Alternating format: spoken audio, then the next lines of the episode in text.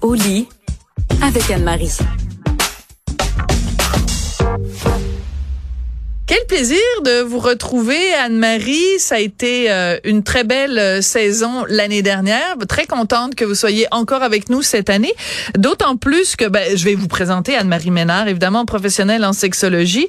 Et on commence fort avec un premier sujet sur le flux libre de que c'est, que c'est, c'est ça cette affaire-là. Mais d'abord, euh, juste mentionner que le plaisir est, est partagé, donc Bon. très contente d'être de retour pour cette saison.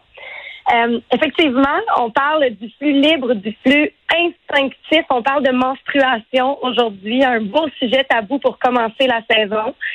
Donc, c'est quoi un flux instinctif? Ben, tout d'abord, c'est né aux États-Unis. C'est une tendance qui a percé euh, en France aussi en 2015. Et c'est vraiment Internet qui a fait la promotion de cette méthode-là. Euh, c'est beaucoup les blogueuses, les YouTubers, les influenceuses qui ont décidé d'en parler, surtout celles qui avaient une démarche un peu plus euh, écolo-naturelle. D'accord. C'est quoi concrètement? Ben, il s'agit d'apprendre à sentir la venue de chaque écoulement dans le vagin euh, et d'aller aux toilettes au bon moment pour évacuer le sang. Donc, en d'autres mots, c'est de ne pas utiliser de méthodes comme les tampons, les coupes menstruelles, les serviettes hygiéniques pour absorber le sang. Lorsqu'on sent que ça va sortir, ben, on se dirige aux toilettes et apparemment que c'est très libérateur. Bon, alors donc euh, ben moi je le dis, hein, j'ai aucune gêne à en parler publiquement. Moi les tabous, euh, je connais pas ça des tabous. Donc moi ça fait deux ans maintenant que je suis ménopausée, donc je n'ai plus ce bonheur. Mais si je si j'étais encore euh, en effet dans ce dans ce dans ce bain de sang euh, men- men- mensuel. Je n'essayerai pas cette méthode-là, Anne-Marie, parce que euh, je les, les chances que, mettons que je suis en train de faire une entrevue avec vous là à la radio, puis que je sens que ça s'en vient. Pensez-vous que je vais me lever en plein milieu de l'entrevue, puis que je vais courir aux toilettes, puis que je vais laisser le micro libre, puis après ça revenir m'installer? La raison pour laquelle il y a des serviettes sanitaires, justement, c'est pour prévenir les, les accidents. Donc j'ai, je comprends qu'on on, on, on essayerait cette méthode-là, mais peut-être en, en conjonction avec des serviettes. Mais là, de rien mettre, puis euh, je veux dire les, les accidents, il me semble, c'est c'est, je sais pas là. Oui, mais ça, ça me fait rire un peu parce que c'est tellement c'est tellement vrai ce que vous dites.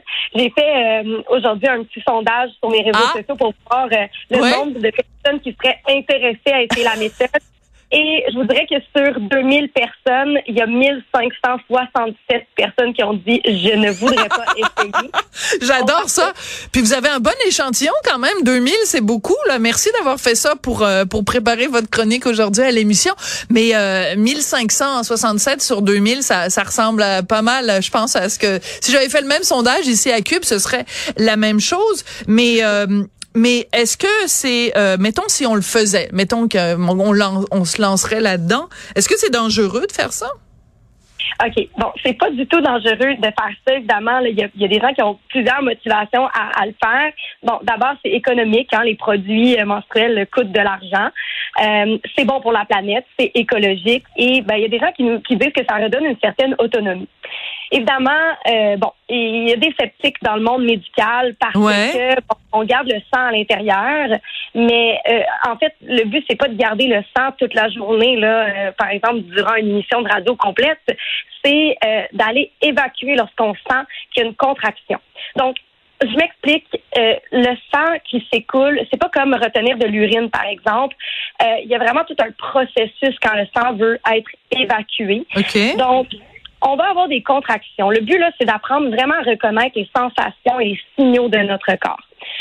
Lorsqu'on est menstrué, il y a des contractions à l'intérieur de l'utérus et suite à ces contractions-là, on va avoir entre 30 et 45 minutes environ avant que le sang soit évacué parce qu'il passe à travers tout un processus pour arriver à l'entrée de la vulve finalement. D'accord. Le but, c'est de regarder les, les, les signes, mais c'est pas de le garder le plus longtemps possible parce qu'effectivement, là, on peut euh, être assujetti à des, à des infections. OK.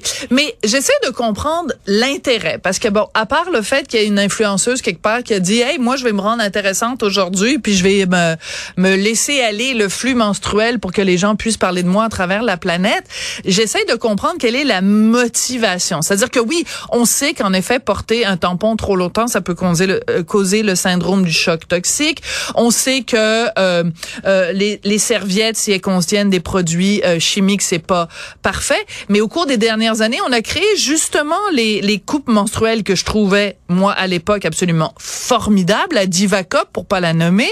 Euh, pourquoi pourquoi passer à l'étape suivante si justement il y a plein de mettons les culottes qui servent aussi de, de tampons? On les met après ça dans la machine à laver c'est formidable c'est du coton biologique etc etc etc donc pourquoi ce besoin de passer à l'étape qui est de laisser ça couler librement comme euh, le fleuve Saint-Laurent euh, teint, teint en rouge? Euh, D'abord, je suis, je suis 100% d'accord avec vous. Les clottes menstruelles, c'est une révolution absolument géniale Ouais. pour les gens qui n'ont jamais essayé. C'est vraiment à essayer. Euh, on se sent complètement libre avec avec ça. Si on a peur surtout du syndrome du choc toxique avec les tampons.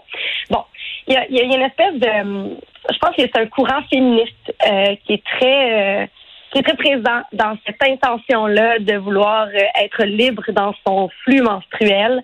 Euh, bon, j'ai lu beaucoup d'articles sur le sujet avant de faire la chronique, puis euh, ce qu'on dit, c'est vraiment de, de reprendre notre pouvoir par rapport à cette, ce phénomène-là de notre corps.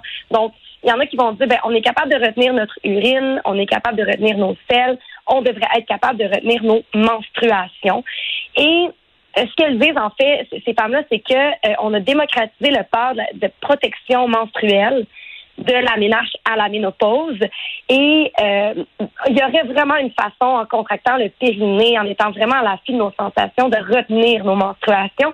Et c'est comme si on nous avait enlevé ou peut-être même imposé l'idée qu'on avait absolument besoin de ces produits-là ouais pour nos menstruations. Ben c'est sûrement Alors la faute du patriarcat. Moi, je pense il faut placer à donné dans cette chronique-là le mot patriarcat parce que je m'ennuie quand ça fait trop longtemps qu'on n'a pas dit le mot patriarcat. J'ai, j'ai comme un- je fais de l'urticaire. Donc plaçons le mot patriarcat puis réglons ça une fois pour toutes.